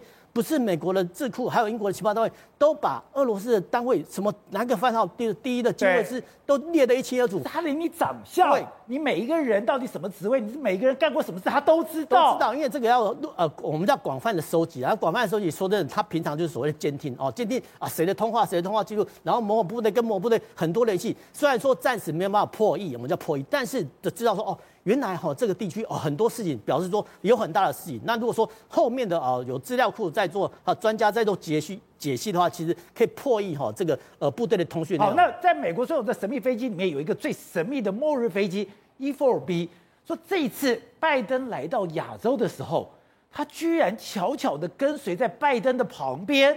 呃，其实这个是一个象征的意义的。那其实我们知道 E 四。E4B 哈，这个算我的末日飞机哦？那末日飞机其实呃，美国空军配备四架。那四架的话，其实做什么呢？就是说万一哈，就是以前呃美苏发生核子大战的时候，哎，美国总统呢可以呃坐在好这个 E4B 上哈做空中指挥。美国除了总统之外，他是也是三军的元首。他其实美国是现在是五军的元首，陆海空军、海军都在这，还有太空军的元首。所以其实他在战时的时候，他要指挥这个系统。所以其实这个 E4B 上哈，其实它的机身里面配备了很多的通讯系统。那不只是通讯卫星，其实它还有各跟各个军种是有各各种不同的通信频宽，所以其实它在设机上的通讯设备是非常非常完善，而且还有加密的。现在美国完全不演了，你现在这个哎，我这么骄傲的洞洞山下水，我应该非常骄傲的。你不但没有过我来祝贺，你还派了你的 P 八 A 抵近观察。他们当然媒体的说法是要来侦查什么？侦查福建号。因为他这个福建号有什么好侦查的？福建号它一定是要收集一些资料而已。因为福建号的规格啊，它的船身等等的，包括它的一些电子频谱的一些收集工作嘛。对。它将来要做以后的辨识用，万一有一天要攻击的时候，它就一直 data 就是一直不断的累积起来嘛。所以它是征收的主要目的在这里了哈。但是整个来看的话，我觉得这里面的荒谬在哪里呢？就是这个美军的整个布局啊，全球的布局。已经到达一个非常完整的程度了，你知道吗？它的侦侦查、侦查一体、侦打一体，应该讲侦查打击这两个是一体的东西。它包括用无人机、用卫星、用飞弹、用其他各式各样的武器，它把它都能够完完整的变成一串的东西。那你现在在看俄罗斯还是单兵嘛，还是单一兵器在这边作战嘛？我们刚刚听专家讲也是这种东西，都是对单一兵器的介绍。不是我跟你讲，俄罗斯比如说我今天要去攻击，我要自己带着火炮，我要自己带着坦克，我要自己带着这个所谓的轮型装甲，要跟着我这部队往前进。可是美国已经不是，美国是哎，我可以从四面八方，我今天要做一个演练，我的 F 三十五我可以从阿拉斯加来。我的火炮，我可以从琉球来；我今天的所谓的呃那个爱三，我可以从这个所谓的关岛来。哎，我可以从四面八方调集部队，在在同一点，我马上就可以运作了。是，它这个是协同作战嘛，因为它在亚洲来讲的话，最大的仓库，所谓的弹药库存基地是什么？是在日本嘛？是日本。因为美军在全世界驰援的时候，他只是干一件事情，他做了波音七四七的客机，他什么都不要带。哦。带着个人的行李跟背包，美军就上飞机了，然后时间到就下飞机了，武器全部在那边准备好，就定位了，然后就上车，枪拿了就干了，就这么简单的一个事情。对，他从来没有去有后勤补给的问题，他的后勤补给全部是整个配备的，等着他，等着人来用的，对，所以那你这个，那你俄罗斯看这次打得很清楚，俄乌战争啊，美英国情报局已经分析出来了，说他把顿巴斯。乌东打到现在为止，大概已经把俄罗斯的大部分火力使用殆尽，这很危险哦。使用殆尽，你会你会觉得最近的俄罗斯的步调也开始放慢了？对，为什么？它的炮火，它的所谓的飞弹，它相关的远程武器、炮火武器使用的差不多了，已经感觉到非常的虚空了，你知道，非常的它的力量很虚弱。对，所以我觉得这里面有一个非常大的战略。由北约由美军在主导的，它的战略在主导什么东西呢？它的主导就是让你，还是我们过去讲的，拖垮你这个俄罗斯，耗死掉，消耗消耗消耗，一直消耗。而且我发觉一个更厉害的家伙，他们不断的在消耗苏式武器跟二式武器。对，他把中东欧所有的苏式武器、武器全部消耗掉，消耗掉，消耗掉以后之后，你的补充全部是美式装备，全部是北约装备，一套的给你上来。然后第二个更恶劣是干嘛呢？他们把所有的北约的新式装备，全部在俄乌战场上不断的做实验室使用。对，完全做实验使用。你看他们这一次，你看了波兰的自走炮车，是包括法国的自走炮车，凯撒效效果比较好。废话，它可以带着跑，当然效果比较好。你那个是阵地炮、榴弹炮，要弄弄半天，你弄一个要五分钟、十分钟跑掉，它是一分钟打完就走了。那当然是现在是越机动性越强越好嘛，对不对？而且炮车已经证明，这次战场它已经证明了，证明我这个炮车跟我的防火炮雷达，对，跟我空中的结合的情况，我的这个效果比装比坦克车要好非常多倍。坦克车根本在这战场上完全等于是一个没有功能的东西。对，所以这这个整个俄乌战场，他打了很多新的名堂，因为我们不是军事专家。军事专家可能比较懂，他有很多新武器的应用跟新的战略的应用，整个把传统跟未来型的这种战术做得非常区非常清楚的区分。然后另外一个更值得谈的就是你刚刚讲的，他 P8A 要去搞这个福建号。对，那福建号这这个这个这个是莫名其妙一个事情。福建号是全世界，我跟台湾观众解释一下，是全大家都知道是全世界第二个国家，中国是第二个国家。使用电磁弹射系统，那很厉害呀！啊，非常厉害啊！福特号就只有它了耶！高科技啊！当然，我们国内的军事专家有人分析说，这个福建号大概六到十年才能够使用。对，我认为啊，永远不可能使用。为什么？因为很简单嘛，我讲个最简单的道理嘛。因为美国的航空母舰是它的动力来源是什么？核子动力嘛，全部是核子动力。你知道一个事情吗？福福特号。当时列装完成，已经知道还两三年前就已经做好了。对，下水之后碰到什么困难，你知道吗？福特他碰到最大的困难就是当他开始要做最作战准备，然后那个整个要要供应弹药，他的他的弹药的供应啊，要到到给飞机要让让直要飞机要出要要攻击的时候，这个整个过程中啊，要大量的电，因为它是用全自动的系统在操作，它要消耗非常大的动力。结果那个船哦会停电。哦，就电力会不够，连福特号都会停电。福特号都不够。我现在讲的是很严重，这不是我们大家查资料都可以查得到的。因为几年前就已经证明福特号，结果福特号就一直修改、修改、修改，把它的那个整个内部的 supply system，就是等于我们这种这种自动仓储了，讲简单一点，自动仓储改好，现在才能够列装出来，开始介入所谓的作战任务。对，哎，你这个 你这个福建号柴油动力，你的动力是柴油动力啊。你你也可以搞，所以他们有人开玩笑讲啊，说那个歼十歼它是歼十歼十几啊，呃万一弹出去了，可能万一电力不够会怎么办？会掉到海里吧？掉到海里面去了嘛，对不对？那不可能用的嘛。这就是一个国家的领导人大头病，你知道吧？大国神器，他们要干什么？中国人爱面子，一辈子中国人没有海军的，你知道吧？也没有海军战略，也没有海军思想。这个思想是最重要的，上位的东西完全没有，就自己在那边。第一步，瓦良格号买的过程中间都是偷鸡摸狗哦，就很多人搞钱嘛，对不对？然后搞搞搞，根本没有航母的战略，就搞到了福建号都出来了。所以这个国家是个混乱的国家，而且这个东西就是说，你无漏无伤人之力，你没有伤害人家的力量。你露出的凶巴巴的，伤害人的那个嘴脸，让人家看了哈瞧不起、讨厌，而且会要将来要倒大霉。好，正好，这是按照吴总所说的，这次的俄乌战争里面，我就是耗耗到现在，因为我看到了英国的情报单位讲说，现在俄罗斯的推进出现了问题，推进出现问题有两个，第一个是，哎，我真的弹药快用完了；第二个是，我的士气快要崩溃了。哎，好像真的有新武器丢到乌克兰这边。我们现在给大家看这个画面。这个画面是在俄罗斯境内的罗斯托夫州，这个罗斯托夫州的这个油这个油炼油厂，然后呢，忽然俄罗斯人就看到有无人机，然后这个人就问说：“哎，这是乌克兰无人机吗？”他说：“怎么可能是乌克兰无人机？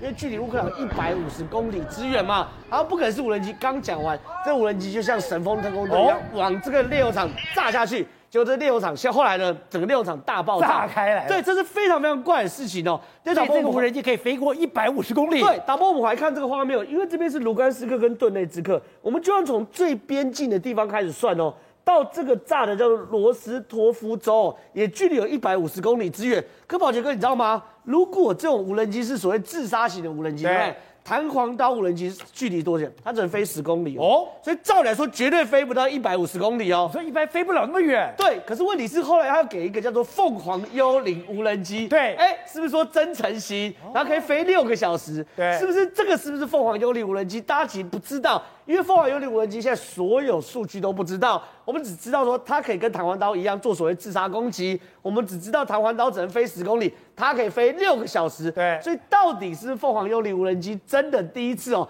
飞越一百五十公里，从顿涅兹克飞到俄罗斯的境内，把俄罗斯的这个油槽炸毁了，这东西有待解谜哦。另外一个也很有趣，另外的状况是这样。我们都知道，整个乌南，它完全都在做做所谓防守战争之用，对不，对，俄罗斯在防守，俄罗斯在防守，然后乌克兰不断推进，不断推进，对不对？可是呢，接下来我们看到这个画面，是这个克里米亚半岛东北部的一个叫做斯卡托夫斯克港口，哎，这个港口被炸了。我讲这个港口被炸，其实没什么了不起，大家要有概念。一样，导播我们回来看这个地图，这个地图哦，被炸克里米亚半岛这个斯卡托夫斯克的港口这边。距离整个乌南战场最前线，我们帮大家标定完了八十五公里。八十五公里什么概念？海马式火箭弹的射程嘛。这件事情是对他们来说是很厉害的。对，因为你如果用 M 拐拐拐拐的话，你了不起射二十公里，射三十八公里，对不对？你断然不可能越过整个赫尔松，然后直接打到这个所谓的呃呃呃。呃，克里米亚半岛的北部，斯卡多夫斯克，对，你不可能的，所以你唯一有可能就是因为你拿到更远程的武器，把斯卡多夫斯克的港口把它炸掉了嘛。所以你看到嘛，这两个画面都是改变游戏规则的画面。过去你是不可能飞越一百五十公里去打俄罗斯的大后方的油槽，过去你不可能跨过整个战区八十公里直接去攻击俄罗斯的这个港口，甚至呢，我们来看哦，俄罗斯占领的卢甘斯克哦，因为卢甘斯克现在几乎都被俄罗斯占领完，对不对？最近很奇怪，都这种莫名其妙，它的大后方弹药库就爆炸，然后莫名其妙，照理说不是射程范围之内，因为我是尽可能往后摆嘛。对。可是这算算射程，好像距离都蛮远的哦。那这个距离都不是过去 M 拐拐拐可以的。所以呢，我们现在看到整个俄罗斯是被乌克兰做密集的轰炸的，你根本不知道发生什么状况。比如你看这俄罗斯的军队哦，在跑跑绕跑，为什么忽然就被轰炸？那他们在那边休整的时候，是以过去作战经验，不太可能被乌克兰打到的。对，所以显然海马斯火箭弹打到这边是有是是有意义的。另外一件事，导播我们带回来看，还有两个地方，一个是叫做布良斯克，一个叫做斯库尔斯克。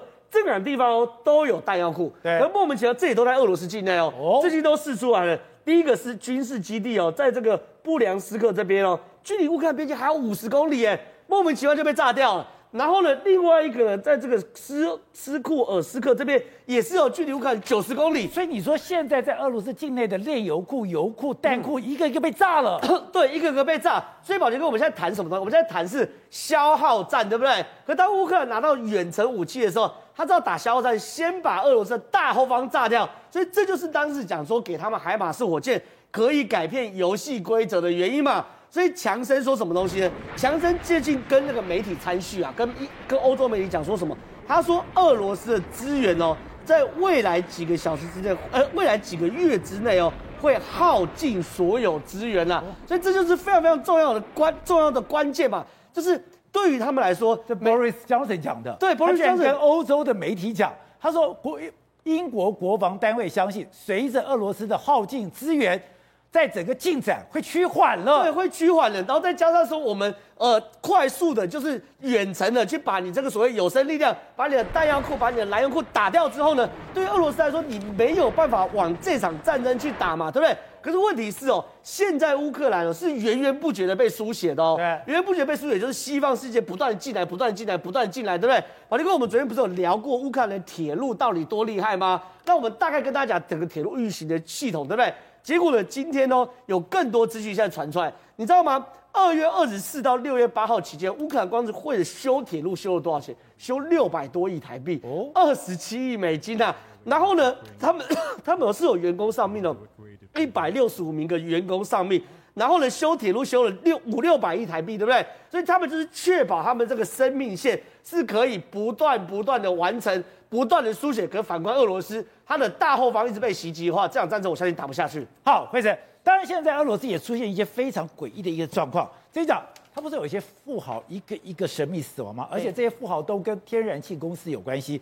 现在更可怕的是，哎，普丁，普丁的随身保镖竟然被枪杀。对，这真的是非常不可思议哦。他是目前五十三岁的齐民哦，他其实是俄罗斯联邦安全局的一个退休的上校，而且呢，他曾经是，你知道他跟普丁有多亲近吗？他曾经是帮普丁保管那个核足球的。结果他在六月二十号的时候，竟然发现他在莫斯科的家中。竟然在厨房被枪杀哎，而且旁边还放他家的厨房被枪杀。对，然后旁边还有放着一把就是枪。然后他太太现在目前是在乌俄丹战争当中在前线哦，是当医生的。然后呢，就他发生了这个呃枪杀的事件之后，他的亲他的兄弟马上就是叫救护车。他人现在是存活，不过已经在医院里面，而且是重症病房。据说他其实是有一点是自己做的，这个有点。说是自杀啦，但不知道不知道到底是不是，也有可能是被自杀。那除此之外，他们说齐明现在事实上他的钱是因为有涉及到呃所谓的贪贪腐事件，所以他现在是被拘禁的一个情况，进行一个调查。所以他到底是不是呃因为收贿而被软禁在家，而被调查，然后自己想不开而有这样的举动，还是是说有其他呃让人家被人家下手的一个情况？其实现在还在进行调查当中。而据说他收贿的情况是为什么呢？是因为每一笔啊所谓的军武的交的一个出交易案当中，他都拿十趴的 commission，然后有人在说他其实是不是只是个人头？他只是白手套。对，后面有可能有更多人，那怕他被拱出来之后，因此对他下毒手。那不管怎么样，其实呢，呃，普丁旁边的贴身侍卫竟然发生在家里枪杀事件，这件事情也已经非常的不寻常。有人讲说，俄罗斯军队的贪腐是一个传统。对，他说俄罗斯呢大概有六千。千多件那个军武，然后军武当中大概有四千多件是可以使用当中，那其其他一千五百多件是退役。但是每一笔军武里面，事实上都可能有藏有 commission，就非常大的一个佣金。而这佣金怎么可能会是一个所谓的啊天生事物所所拥有？是不是他只是白手套，后面有更庞大的一个不可告人的事情，而害怕因为他被调查而被拱出来？事实上，现在都在还在巡查当中。而另外一个部分，除了它之外呢，最近俄罗斯有军火高层也是离奇的死亡。一个六十四岁，在六月十六号的时候，一样也是在斯科地区俄罗斯里面，然后也发生了死亡。而他曾经在一九九九年跟两千年带领着俄罗斯的一个国防产品出口公司，然后出任他的一个非常高阶的一个主管，甚至他还驻欧洲的一个安全组织里面，啊，总统办公室里面的一个副主任。结果这个人。也在六月十六号的时候，也是在家里离奇的死亡。他家呢，呃，有钱到说，呃，整个还有很大的一个面积的一个森林哦。然后呢，而且它是数百年历史的一个松树，你从那远眺下去看，其实他整个家里面很像是被团团包围住，你根本不太能亲近他家。就没有想到，他竟然也在家里面，然后也是离奇的死亡。然后他的家据说还有一个检那个那个入口处还有检查站。那到底他是为什么离开，还是也有人下那个狙杀令？其实现在大家也在观看当中。还有另外一个外国的情报头子，这个人已经高达九十岁高龄了，他一样也是在家里的莫斯科公寓里面。然后，但是据说他有留下一个亲笔信，他是自罚的。那他这个留下亲笔书也非常有趣。他说这把手枪就是他用来自罚，这把手枪是哈尔辛戈尔核战役的遗物，然后就开始。写写写，然后就走了。所以现在的俄罗斯有非常之前我们知道有六位富豪，而且离奇死亡。现在现在连普丁的一个亲信亲信贴身侍卫也发生离奇死亡事件，所以越来越多的疑云，让人家觉得实在是很奇妙。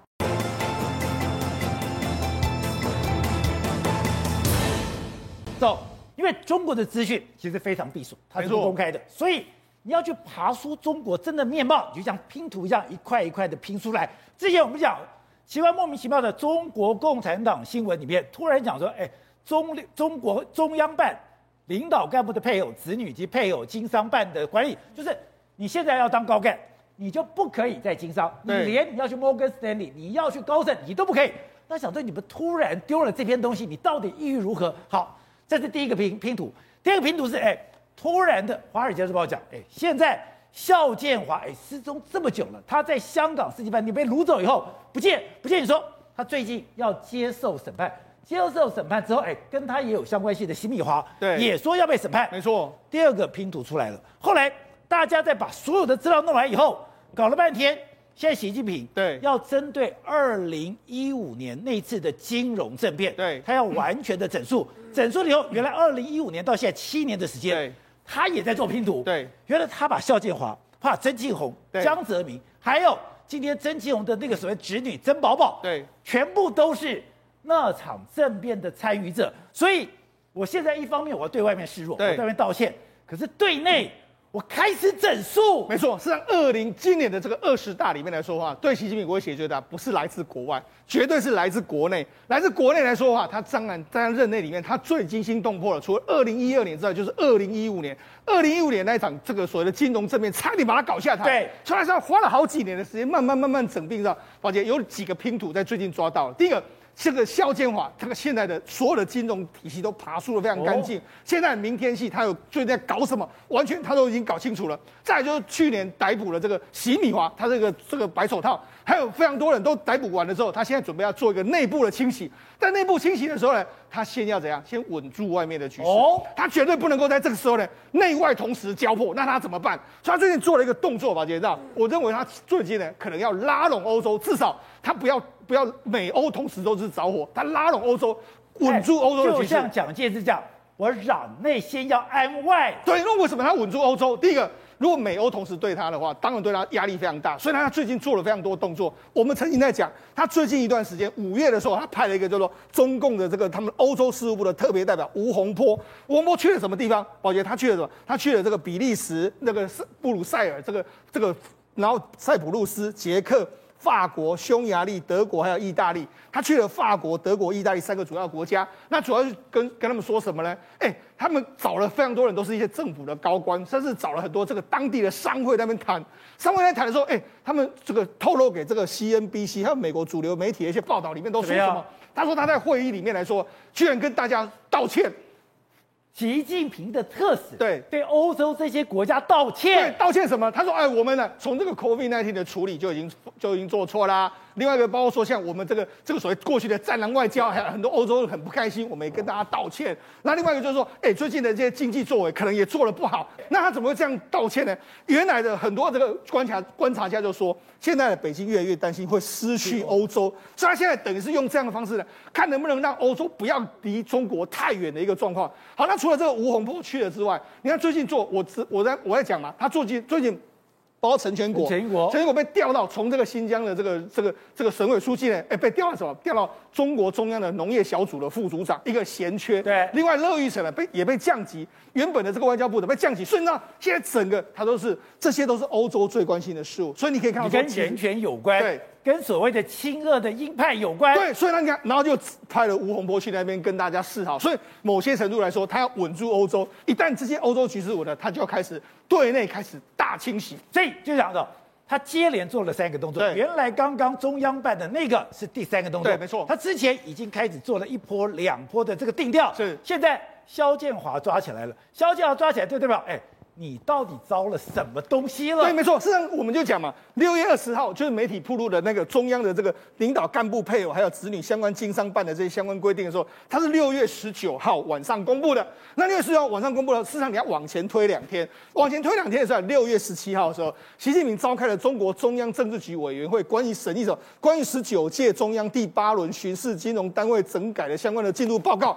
它这个报告非常重要，因为他这个报告里面讲的就是什么？明天系，所以这个报告就是明天系。他讲了，他说已经把明天系定义为不法的这个金融集团，所以他就说他呢，他警告中国官员绝不能够沦为利益集团在党内的这个代言人。好，他还说什么？那没有什么刑不上上大夫啦、铁帽网之类的话。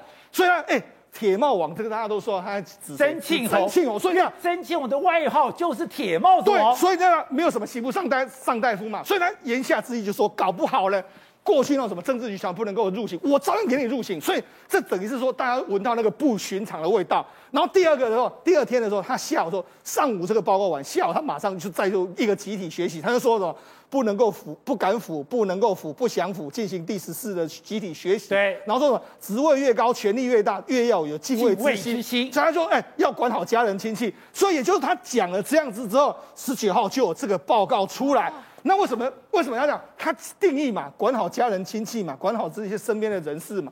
这些人他要求政治局的委员要全面做到。对，所以言下之意，他就出了这个文章。那出了这个文章之后，当然你看这有这个相关党内的规定之后，我就可以来处理明天系这些人嘛。定调明天系为不法金融集团。对，然后没有刑不上大夫铁帽子王。对，就是直指曾庆红。对，那曾庆红，我们知道二零一七年他在这个香港世纪酒店被带走之后。经过这么多年的调查之后，中国这个中央终于摸清楚了，原来肖建华他是谁？他是透过他们老他的妻子周周文红，他在这个包头这一带。对，那事实上这个只。只是台面上，他后面当然最重要就是包括曾庆红、江泽民，还有包括周永康这些人嘛。因为周永康过去就是石油帮，哦、石油帮在内蒙就有非常大的势力，对所以他透过这样子，然后透过所谓的他们这个明天系这个内蒙的一些资金，然后一直不断的并购，不断的并购，甚至我们不是说过吗？曾庆红的儿子曾这个曾曾伟不是收购了一个鲁能吗？对，鲁能用的资金也就是说明天系的，所以等于是就此来说的话，终于这些人完全都给牵连。我就搞懂一件事，当时习近平为什么要当？内蒙古的人大代表，是，然后他跑到内蒙古还说我要倒查二十年，对，我心里想说内蒙古这个地方干嘛要倒查二十年？对，搞了半天，明天系的第一笔钱是来自蒙古的，所以倒查二十年的话，就可以把这个所有金流爬梳的非常非常清楚哈。除了金流爬梳非常清楚之后，因为他现在还查到，我们从去年为止来说，为什么他一直不敢动手呢？我觉得其实因为他知道说内部可能还没有肃清干净，特别是在公安体系这一块，你有没有注意到？他其实已经查清楚了，照理可以发动，可是他去从去年到现在为止，你看他抓的都是谁？去年去呃今年一月的时候，孙立军，孙立军，孙立军是公安体系的，紧接下来的话，非常多公安体系，像什么傅政华一大堆，全部都被抓，对，还有包括说过去的这个孟孟建柱都被抓，所以就公安体系在肃清清楚之后，确定我我金流摸清楚之后，公安体系都摸清楚，列朗我拢给你摸摸清楚之后呢，然后不只是里面里面的所有人抓到之后，你在香港的一些白手套，包括齐米华，包括陈荣烈，我都给你抓到之后，现在哎，因为。二十大会要展开了，我这时候不发动，什么时候发动？当然要紧紧着，要贴着，因为紧接而来就是所谓的北戴河会议。我一定在北戴河会议先发动这个，先将你一军，让你江派或者你，反正你要涉入这些所有在二零一五年或者这几年的所有的你有政商关系的，我都让你在这次的北戴河会议，你根本就来不及。因为习近平有两个最大危机，一个是二零一二年他要当选的时候，当时讲的他失踪一段时间。对失踪一段时间，有人讲他被暗杀，他出来的时候，我左手还是不能动。对，你到底碰到了什么样的事情？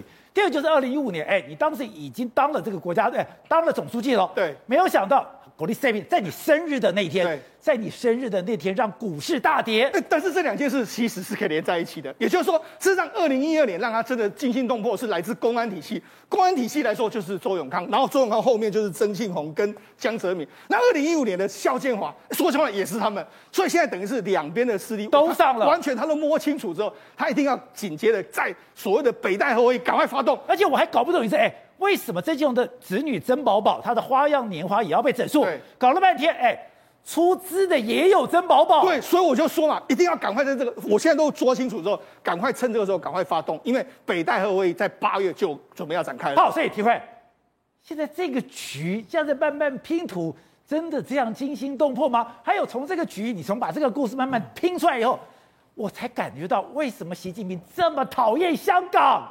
对。现在习近平现在正在做的这件事情，就是在北戴河会议之前的一个最后清整、最后清肃哦。为什么？你看到前这一两个月当中，他丢出那个李克强当做诱饵。李克强不是召开什么十万人会议吗？所有的什么亲美派，或是所谓的过去江泽民系统的，都好像要拱李克强上去，然后要准备跟习近平斗，对不对？习近平默不吭声，不讲话。现在要干嘛？六月底开始出手了。准备出手要动什么？哎，把肖建华拿出来干嘛？等一下，字给你们看的。这是毛泽东的延安香花与毒草。没错，现在肖建华谁是香花，谁是毒草？没错，肖审判肖建华就是审判给谁看的？不是审判给这个外国人看的，是审判给江泽民体系的剩下的这些余孽，包含曾庆红等等这些人给他们看的。而且肖建华到底供出了什么事情？到底供出了什么把柄在习近平的手上？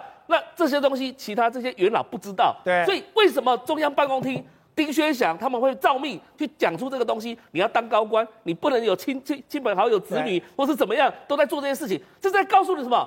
都已经在警告你了。而且上一次不是也讲说老干部不要妄议中央吗？对，这一次都是一样，都是中央办公厅发的。为什么他发这个东西？已经在做最后整肃了。如果今天你这些元老们在北戴河会议不支持我的话，那不好意思，你们一个一个案件一个一个拖出来。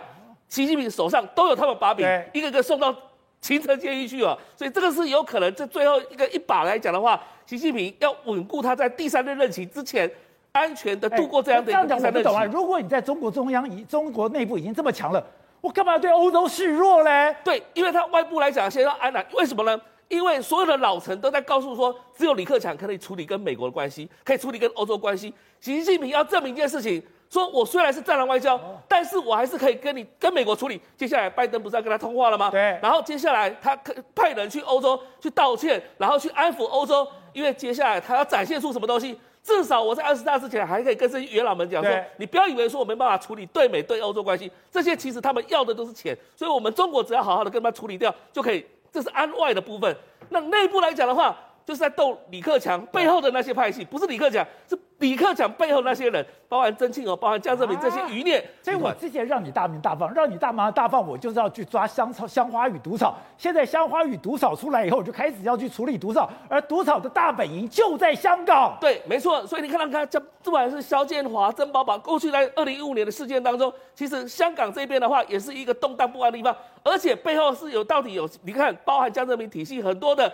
这个财财团集团都在香港，所以你看外资金不是都外流吗？比如说跑到新新加坡去，跑到美国去。那香港来讲的话，好不容易习近平现在把它维稳下来了。七月一号，他到底会不会去到这个地方去参加这个七月一号的这个二十五年二十五周年的这个一个典礼呢？那现在大家看呢、啊？因为为什么大家还害怕习近平现在如果离开北京的话，对，有没有可能被暗杀的可能性？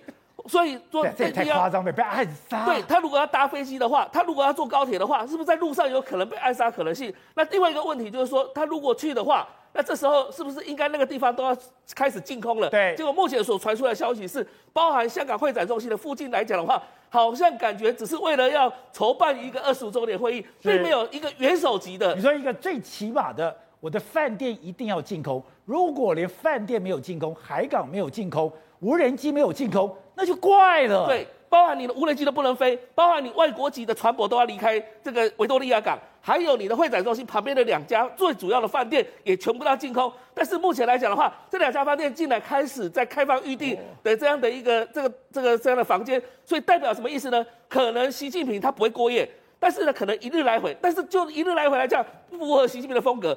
上上次他去到香港的时候，也是沿路的，比如说到深圳视察，对，到广州视察，然后再进香港，然后再回到中国内地。所以对习近平来讲，他这种行程安排来讲，当日台高铁一律来回，这不是习近平，也不是中国领导人的这风格。所以我们看得出来哈，今年或许有有人提到说，或许习近平就不会离开北京，因为今年的话最重要的是二十大，二十大还比香港更重要。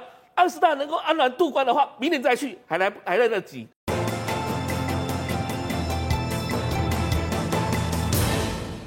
还有现在水跟电，人家特别是电，都是全世界的都头痛问题。现在到了下礼拜，我们的电可能要涨了。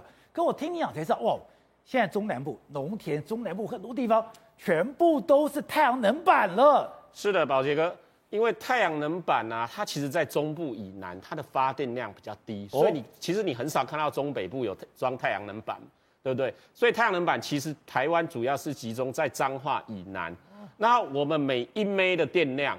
大概就需要农田大概一公顷左右的农田，所以你可以看到，像目前来讲，目前现在的装置大概八点一 G，对，也就是说至少用掉的农田啊，至少推估至少有八千公顷。八千公顷？对，八千公顷大概是四十个大安森林公园的概念。你说现在在中南部的这个彰化以南有四十个大安森林公园这么大的地方，铺设太阳能板了。对，就是说你把这些面积这样全部散的这样加起来，大概有这么大的面积。而这除了这个以外，其实我们当时在推的时候叫做农电共生，哦，也就是说我要有银农的事实，对，我再来做光电去让农民增加收益嘛，对不对？可是呢，事实上在台湾这一套是走不下去的，因为你一开始根本就没有研究过，说我如何一边经营农业，对，一边经营太阳能。或者是我太阳能板上面要放的比例多少，遮住多少光，一开始都没有，所以一开始法规很混乱，就是盖了之后，对，下面可能放几盒香菇，然后就放在那里之后，做样子的，对，也都没有人管。